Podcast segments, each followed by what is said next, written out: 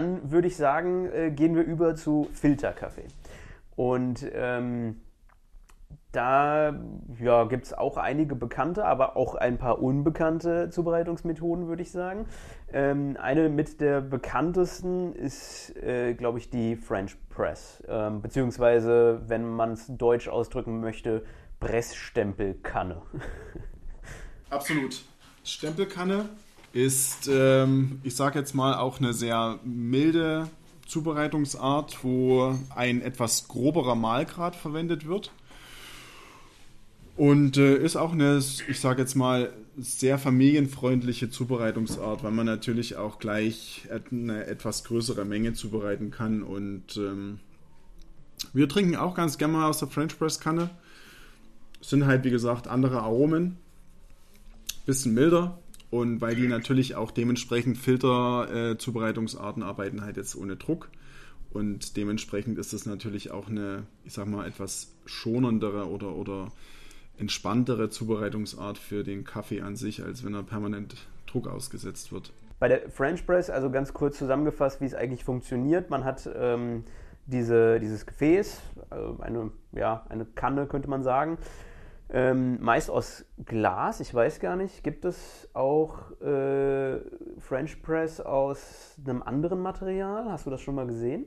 Ja, gibt es. Ähm, und zwar aus äh, gebürstetem Edelstahl. Und äh, Keramik habe ich jetzt noch nicht gesehen, aber Glas ist so ein Klassiker und mittlerweile gehen halt viele auch auf Edelstahl. Erstmal, weil es robust ist, auch für unterwegs. Ne? Sind wir wieder beim Draußensein oder Camping, was auch immer. Okay, geht nicht so schnell kaputt, ja, in der Tat. Ähm, und man hat eben diese Kanne und äh, füllt da den äh, eher etwas gröber gemahlenen Kaffee rein, äh, gießt das Ganze mit dem heißen Wasser auf, ähm, brüht, also äh, ich, ich, glaube drei bis fünf Minuten soll man typischerweise ähm, extrahieren lassen und danach drückt man so einen Stempel runter, ähm, sodass das Kaffeemehl eben auf dem, auf den Boden gedrückt ist, nicht weiter extrahieren kann und äh, kann sich den Kaffee ausgießen. Ähm, und du hast schon gesagt, es ist eher ein bisschen milder. Ähm, hast du noch was anderes zu ergänzen in Bezug auf French Press? Nein, Tobi, das hast du wirklich super erklärt. Sehr gut. Wenn der Barista äh, oder der, der der Experte nichts mehr zu ergänzen hat, dann äh, bin ich glücklich, dann habe ich es gut auf den Punkt gebracht.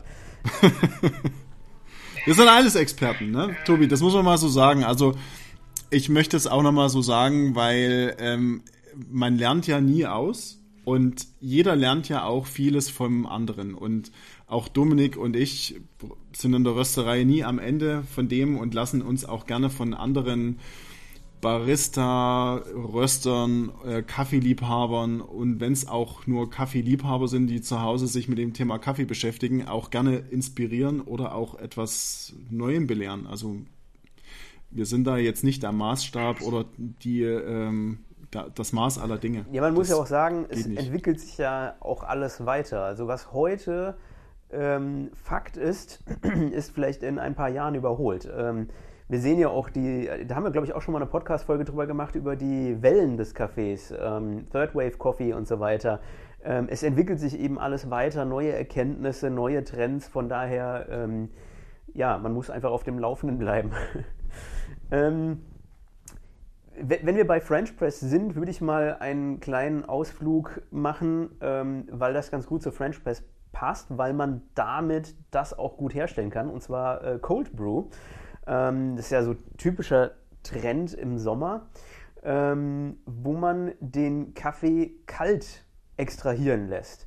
Also ich äh, nehme eigentlich oder könnte wieder eine French Press nehmen, aber ich fülle eben nicht heißes Wasser rein, sondern kaltes Wasser beziehungsweise äh, Zimmertemperatur würde ich sagen.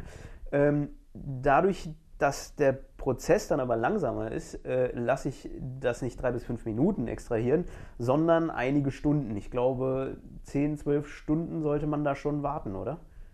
Also das ist richtig, was du sagst. Also man kann das wirklich relativ einfach und unkompliziert mit einer French Press Kanne machen. Ähm, ich habe jetzt hier leider keine da. Wir nutzen ähm, für unsere Sachen eine Mitsudashi. Das ist fast der gleiche Effekt, nur dass in dem Behälter ein Körbchen eingehängt ist und in dem Körbchen ist dann das Mahlgut.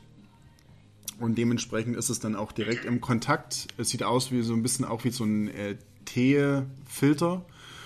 Und äh, dann ist es dir überlassen, es darf nur nicht überextrahieren, also sollte jetzt der Kaffee jetzt keine 48 Stunden drin sein, aber ich sag mal 12 Stunden ist schon so ein guter Richtwert.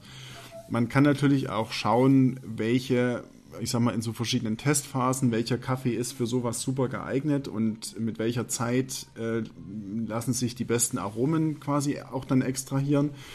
Bevor wir so eine größere Menge für den Sommer ansetzen, versuchen wir das auch immer in einer kleineren Menge erstmal zu testen und dann muss man nicht, äh, ich sag mal, wenn es dann mal in die Hose gehen sollte, was auch uns passiert, ähm, das dann entsorgen oder ähm, sogar dann halt auch äh, wegschütten oder so, genau.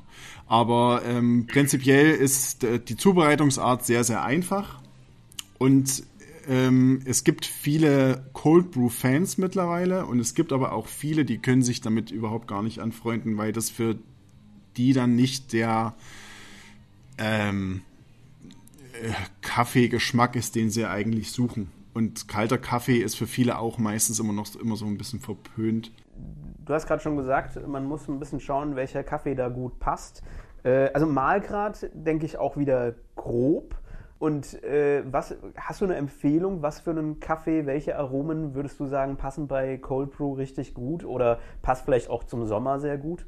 Also da sind auf jeden Fall, ich sag mal, etwas leichtere Kaffees oder vielleicht auch so ein äh, schöner, äh, fruchtiger Kaffee teilweise. Es kommt halt, wie gesagt, immer auf den Geschmack drauf an. Wir haben bei uns im Sommer äh, fast ausschließlich unseren Orang-Utan-Kaffee extrahiert da ist, also das ist eine mittlere Röstung bei uns und der ist ähm, super würzig gewesen, hat eine leichte Fruchtigkeit gehabt und äh, hatte allen super geschmeckt, dem wir es vorgesetzt haben. Haben auch bei einigen Veranstaltungen Cocktails mit draus kreiert.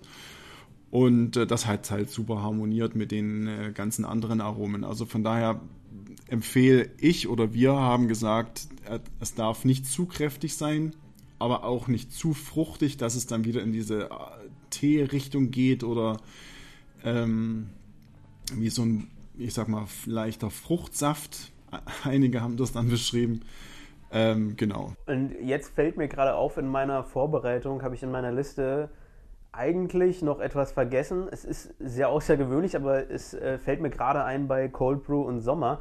Ähm, und zwar Nitro Coffee oder Nitro Coffee. Ähm, wollen wir das ganz kurz nochmal einschieben, dass es nicht heißt, wir haben was vergessen? ganz kurz, ja, das ist richtig. Also wir haben auch so eine Anlage, so eine Nitro-Anlage. Da wird ähm, erstmal der Cold Brew ähm, quasi vorbereitet, also extrahiert und dann in, die, in den Tank gefüllt für die Nitro-Anlage und dann mit CO2 versetzt. Und ähm, ich sage jetzt mal, nach einer Stunde hat sich dann das Gas mit dem, äh, mit dem Kaffee so verbunden, damit da so eine schöne, cremige, homogene Masse entsteht. Äh, leichte Schaumigkeit, wie es mit so einem äh, Velvet-Effekt, der sich dann auf der Tasse oder am Glas da niederlegt und sich dann oben so ein Schaumhäubchen bildet und unten ähm, ja, eine, ich sag mal, so eine Art cremige Textur dann entsteht aus dem, äh, aus der Kombination von dem Gas und dem Kaffee. Gut, wir haben es nicht vergessen, wir haben es untergebracht, sehr gut. dann können wir weitermachen. Ähm, und jetzt wäre ich wieder an einem Punkt, wo es ähnlich bei, wie bei Siebträger und Vollautomat so ist, dass ich sagen würde, das ist im Prinzip ne, die gleiche Zubereitungsmethode, nur einmal ähm, bisschen mehr manuell und einmal bisschen mehr Komfort. Ähm, und zwar die klassische Filterkaffeemaschine und ähm, der Handfilter. Würdest du das so bestätigen oder äh, sagst du, da, nee, da gibt es noch große Unterschiede? Ja, also im Prinzip gebe ich dir da vollkommen recht. Also der, das Prinzip ist das, dasselbe, aber es kann man jetzt nicht so wirklich vergleichen, weil die Maschine halt, wie, wie man es schon sagt, wie beim Vollautomaten auch, alles automatisch quasi äh, ablaufen lässt, den Prüfvorgang. Da hat man jetzt nicht so viele Parameter wie beim Handfilter. Mittlerweile gibt es in der Handfilter-Szene, wenn man das so bezeichnen kann oder, oder, oder darf, auch wieder verschiedene Handfilter, die äh, unterschiedliche Extraktionen hervorrufen mit Fließgeschwindigkeiten, Formen und äh, Materialien. Und ähm, bei dem Handfilter, egal welchen ich jetzt verwende, kann ich ja als Barista oder als Brewer oder Brüher, je nachdem, wie man das ausdrücken möchte, individuell darauf zugreifen kann. Also ich kann den Malgrad erst schon mal bestimmen, gut, das kann ich bei der Maschine auch. Dann kann ich aber den Aufguss äh, in unterschiedlichen Sequenzen aufteilen. Dann kann ich äh, die Wassertemperatur in den verschiedenen Prüfvorgängen quasi anpassen. Und dadurch entsteht natürlich auch ein ganz anderes Tassenprofil als jetzt durch die Filterkaffeemaschine. Welchen genau. Malgrad würdest du empfehlen? Ähm, das kommt auch so ein bisschen auf den Filter drauf an. Manchmal gibt es ja etwas dünnere Papiere, dann etwas dickere Papiere. Das ist, kommt immer von Hersteller zu Hersteller drauf an.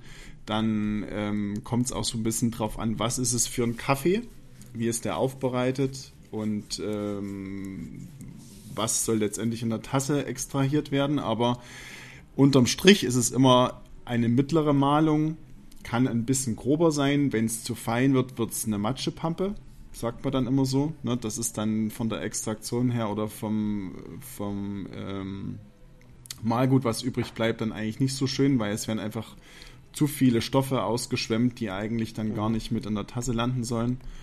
Also von daher muss man da gucken, welchen Kaffee man wählt und dann den mhm. Malgrad bestimmen.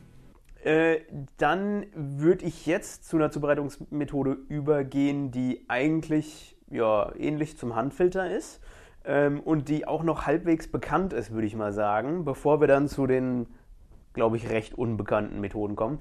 Ähm, aber was noch sehr bekannt ist, vor allem so, ich sag mal, in der Szene, äh, ist die Chemex, oder? Genau, Chemex. Äh, ich halte jetzt bloß mal ganz kurz mal, habe ich vor uns vergessen, so einen äh, klassischen Handfilter mal jetzt hier in die Kamera rein. Ähm, das ist quasi ein Origami-Filter, einer meiner Lieblingsfilterzubereitungen. Äh, und äh, das ist jetzt eine Chemex-Kanne. Äh, ist übrigens keine Originale, falls jetzt hier einer schaut.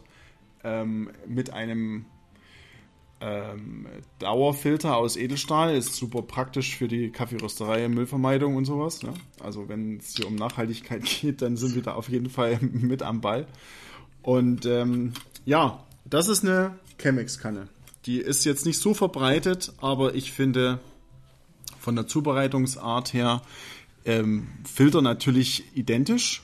Ähm, man hat, wenn man jetzt das Original verwendet, ein spezielles Chemex-Papier, was dann gefaltet werden muss und in die in den Bereiter gelegt werden und dann kann das genauso aufgebrüht werden wie mit dem Handfilter. Würdest du sagen, identischer Malgrad oder irgendwas anderes noch zu berücksichtigen? Ähm, das Papier ist ein bisschen kräftiger, also ich würde da eine etwas, eine etwas grobere Malung äh, empfehlen als jetzt beim Filter.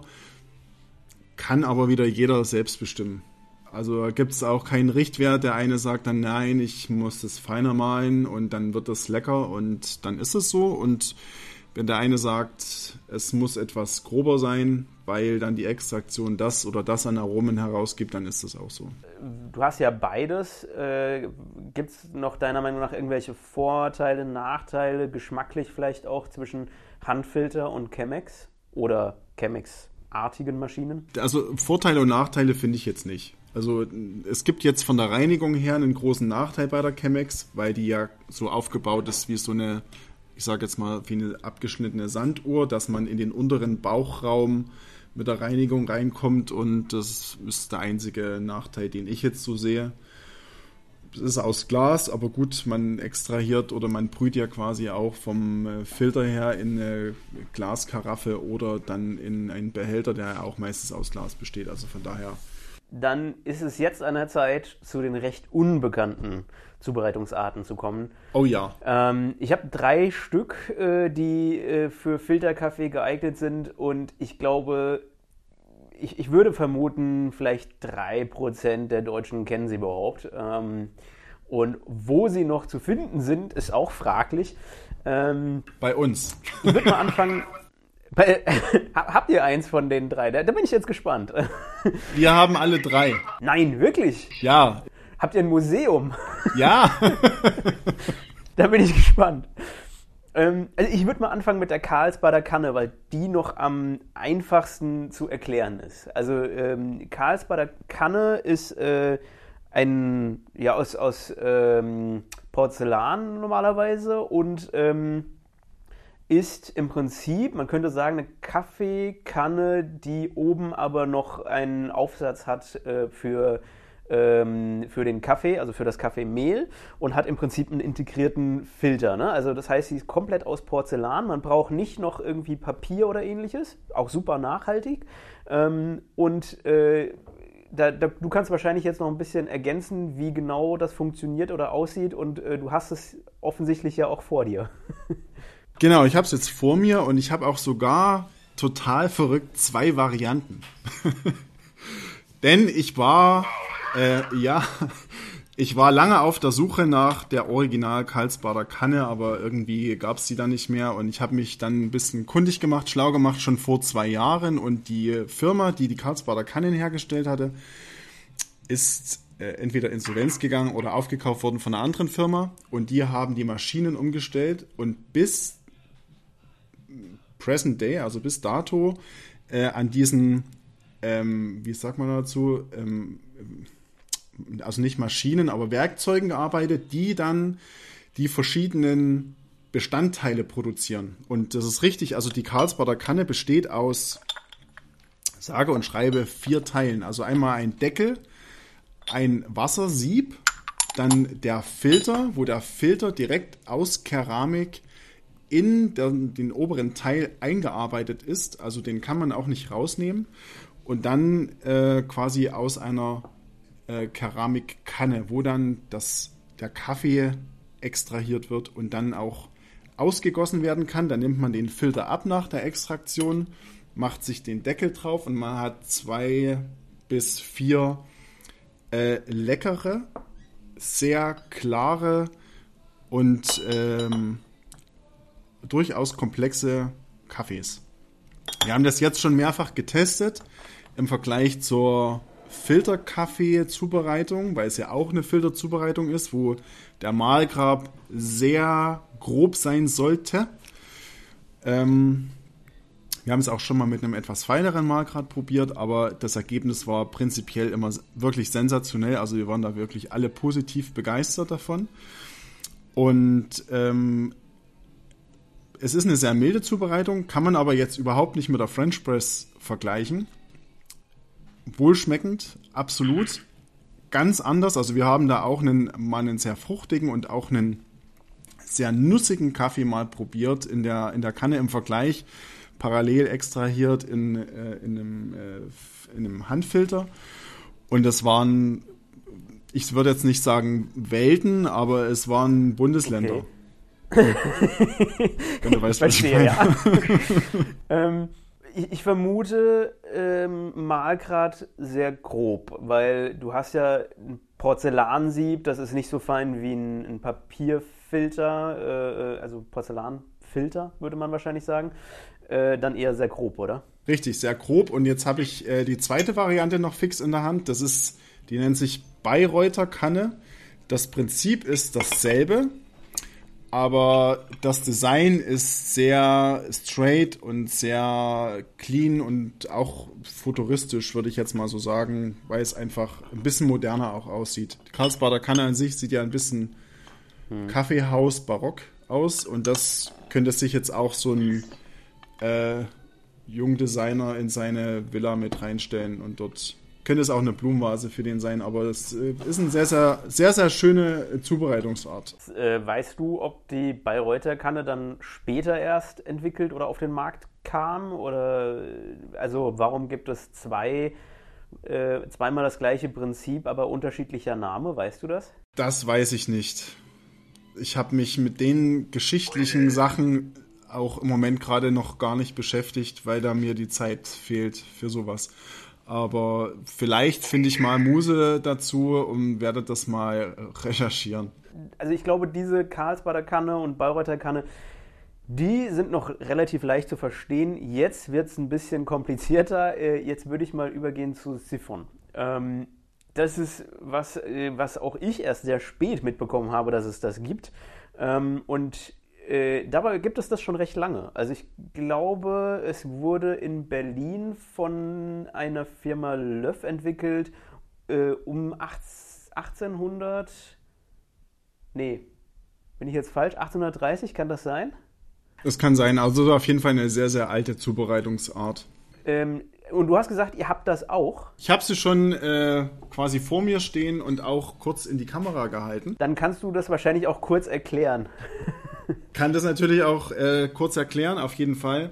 Ähm, Dominik ist da der Zubereitungsmeister im Übrigen, der sich damit äh, super gerne, weil es auch quasi auf seinem Mist gewachsen ist, die hier mit in die Rösterei zu bringen.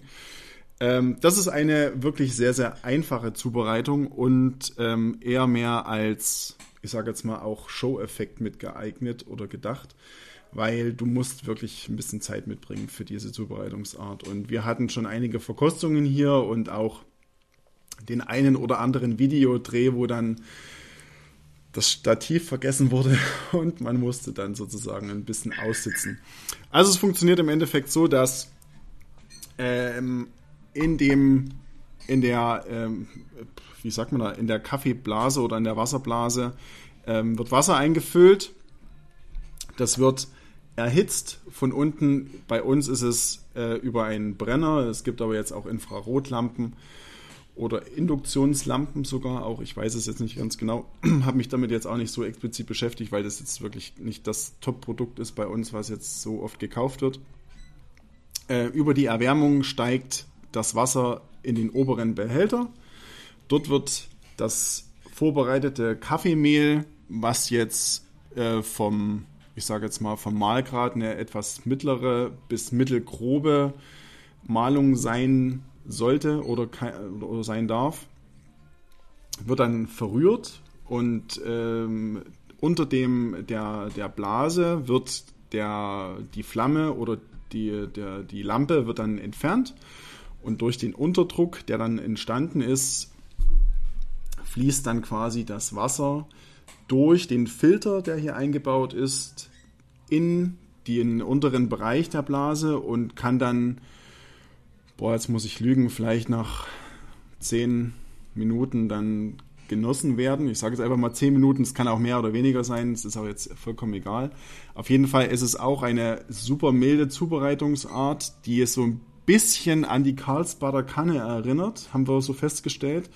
Auch von der Textur her und von der Klarheit der Tasse ähm, konnte man das etwas äh, vergleichen, dass es so in diese Richtung geht. Und natürlich der, ich sage jetzt mal, der Show-Effekt von der Siphon-Zubereitung ist schon sehr impulsant. Also man catcht da ziemlich viele Kunden, die sich damit noch nie befasst haben oder ausgekannt haben. Wie du auch so, schon gesagt hast, wussten gar nicht, dass es überhaupt schon so eine alte Zubereitungsart eigentlich ist. Recht unbekannt, aber dafür imposant. Ne? Also äh, ich glaube, da, vielleicht sollten wir dazu noch mal ein Video machen oder so, ähm, weil ich glaube, das äh, muss man mal gesehen haben. So, äh, wenn man das so erklärt, ist äh, vielleicht nicht ausreichend. Auf jeden Fall. Vielleicht haben wir bis dahin dann auch schon eine mit Infrarotlampe oder weil das mit dem Spiritus ist manchmal einfach ein bisschen anstrengend und nervig.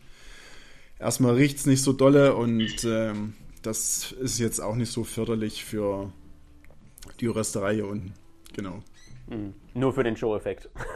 Aber der Show-Effekt, der gehört uns dann, das stimmt. Okay, äh, und du hast gesagt, ihr habt alle drei Zubereitungsarten, die ich jetzt noch erwähnen wollte. Das heißt, du hast auch einen Perkulator. Nein, Perkulator nicht. Ich habe jetzt gedacht, du äh, sprichst die Ibrik an. Ah, okay, okay. Darauf komme ich gleich noch. Aber Perkulator ist auch noch eine Zubereitungsart, die ich auch interessant finde. Hast du damit schon Erfahrungen gesammelt? Hast du das schon mal ausprobiert? Mein ganz alter Chef, also nicht weil er alt ist, sondern den ich vorher hatte in einer Kaffeerösterei, der war Verfechter eines Perkulators. Ich kann mich gar nicht so wirklich dran erinnern, ob ich den mal gesehen habe, aber ich weiß nur, dass große Mengen an Kaffee damit produziert werden können. Ich wüsste jetzt nicht, wo ich jetzt einen Perkulator in letzter Zeit auch noch gesehen habe. Mhm. Weißt du, wie er funktioniert? Also ich weiß, wie er funktioniert. Das ist im Endeffekt auch ein, eine Filterzubereitung, die mit Unterdruck funktioniert, wenn ich jetzt das richtig in Erinnerung habe. Also du füllst quasi in einem Behälter das Wasser und im oberen Teil befindet sich dann das Kaffeemehl oder der, der Kaffeefilter, wo dann über, den, über die Erwärmung des Wassers durch einen Mittelstab nach oben gedrückt wird und dann auf dem Kaffeemehl verteilt wird und fällt dann nach unten wieder ab. Ist das richtig? Mhm, genau, und im Prinzip äh, der, der extrahierte Kaffee, also das, was wieder durch den Filter nach unten kommt, wird dann auch mit wieder nach oben äh, gedrückt und eigentlich ist das ein, ein Kreislauf und äh, du kannst es theoretisch so lange laufen lassen, wie du möchtest und der Kaffee wird halt immer stärker. Ähm, Frage ist, will man das äh, und äh, schmeckt das gut? Aber äh, da ich ihn noch nie getestet habe oder noch nie äh, die Möglichkeit hatte, ihn zu testen, äh, kann ich das leider gar nicht beurteilen. Ähm, und du hast auch noch nicht ähm, testen können, oder? Ich wüsste jetzt nicht, also wenn es mir noch einfällt, dann werde ich berichten und das mal unter die Kommentare schreiben, aber ich weiß es jetzt auf Anhieb gerade nicht. Es ist für mich jetzt auch nicht die Zubereitungsart, die für mich jetzt herausfordernd ist oder beziehungsweise wo ich jetzt so viel Wert drauf lege. Geht mir ähnlich. Also ich hätte auch gedacht und also ich, ich wollte schon fragen, so als äh, aus Barista-Perspektive, denkst du, das ist eine gute Zubereitungsmethode?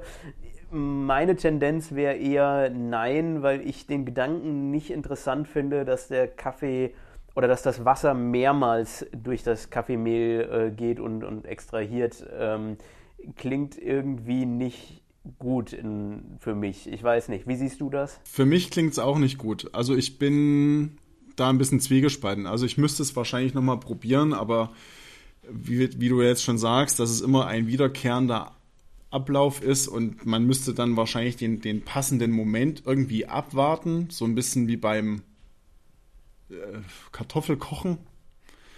Äh, wann ist denn der Kaffee richtig? Das ist fühlt sich für mich irgendwie nicht so richtig gut an. Also vielleicht habe ich irgendwann die Möglichkeit und kann es mal testen äh, und werde eines Besseren belehrt, aber momentan klingt es für mich nicht interessant. Wenn da draußen jemand zuhört und sagt, äh, er oder sie hat einen Perkulator und ist total überzeugt davon, meldet euch, wir sind gespannt. ähm, aber jetzt können wir zu dem kommen, äh, zu der letzten Zubereitungsmethode, die ich mir notiert habe, äh, die du auch bei dir in der Rösterei hast, und zwar Ibrik. Das darfst du jetzt nochmal zeigen und erklären. Genau, das ist eine, sagt man da jetzt, arabische Zubereitung oder zumindest eine Zubereitung aus dem Orient zum Beispiel. Ähm, ich habe es jetzt noch nicht so oft genießen dürfen, ähm, bin da aber offen für vieles. Ich habe jetzt auch festgestellt auf dem Kaffee-Festival, dass es da auch sogar jetzt mittlerweile eine Meisterschaft gibt. Ah, okay. ähm, also ich weiß auf jeden Fall, dass das Aufbrühen dreimal vollzogen werden soll. Also quasi da kommt das Wasser mit dem Mahlgut in die Ibrik oder beziehungsweise in das Gefäß. Ich bin da jetzt nicht so bewandert über die äh, Fachbegriffe, ob jetzt das ganze Gerät Ibrik heißt oder nur der Behälter. Auf jeden Fall kommt das Kaffeemehl in den Behälter mit Wasser und wird dann unter einer Wärmeplatte oder wie es wie ich es manchmal auch schon gesehen habe, in so heißem Sand zwei bis drei oder halt dreimal klassisch aufgebrüht und dann direkt in die Tasse eingegossen. Ne? Also dass man das dann quasi direkt von dem von der Ebrig in die Tasse gießt mit einer Schaumigkeit, also das dann durch das Aufkochen entsteht.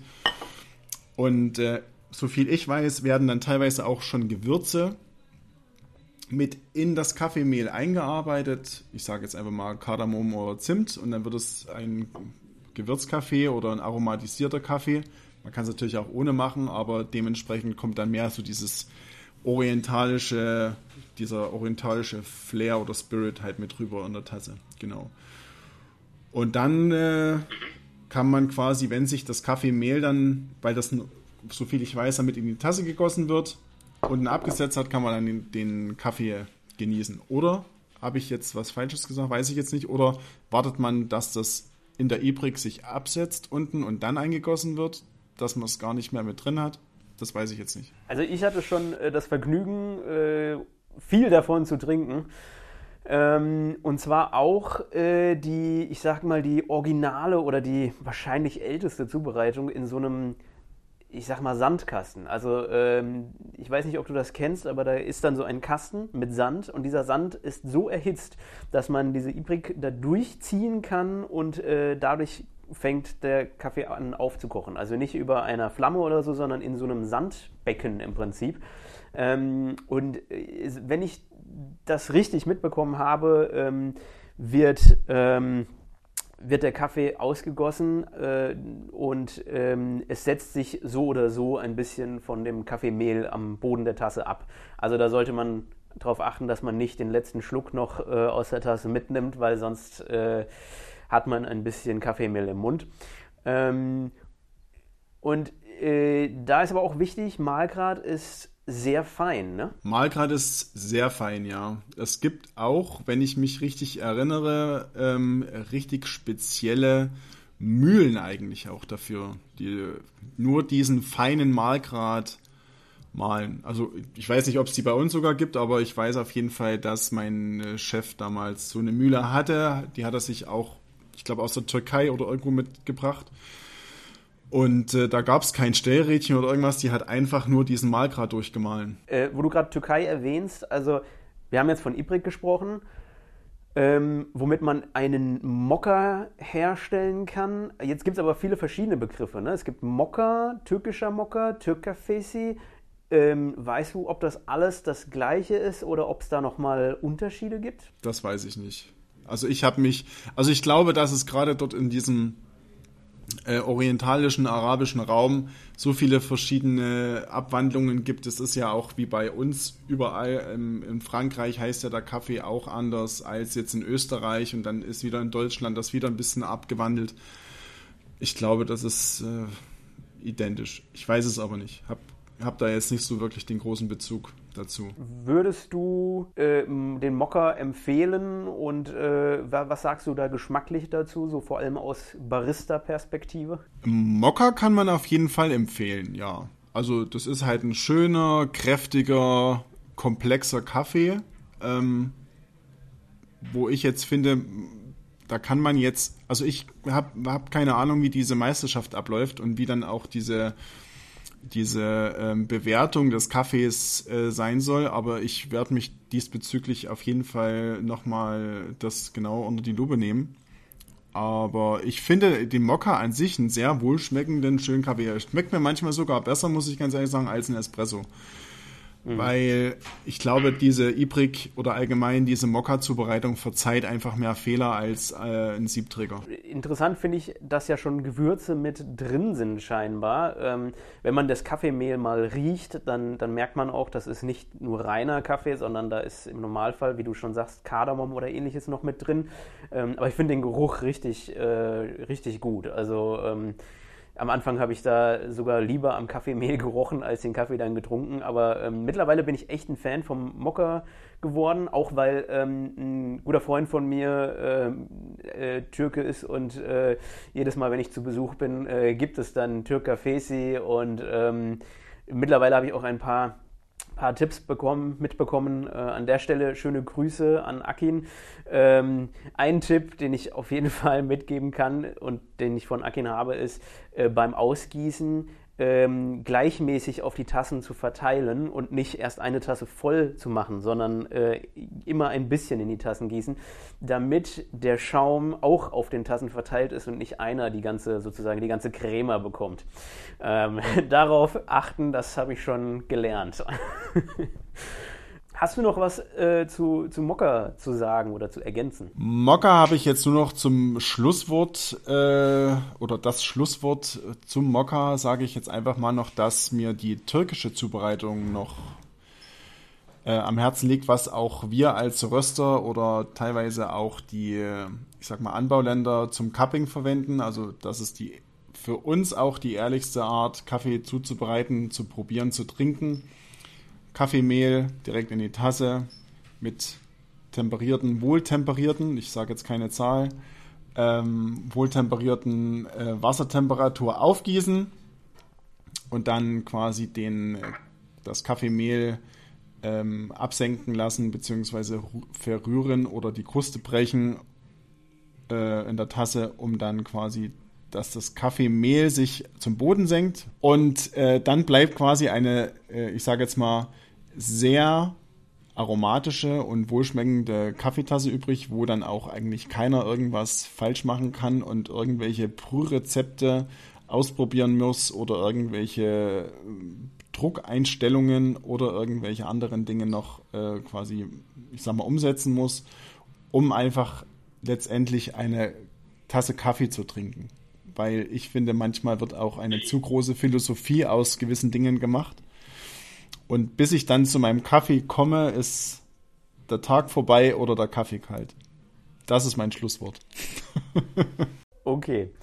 Ich glaube, jetzt haben wir einige Zubereitungsmethoden kennengelernt. Also äh, ich glaube, alle Zuhörer haben vielleicht mindestens eine Methode kennengelernt, die sie noch nicht kannten und äh, die sie jetzt ausprobieren können.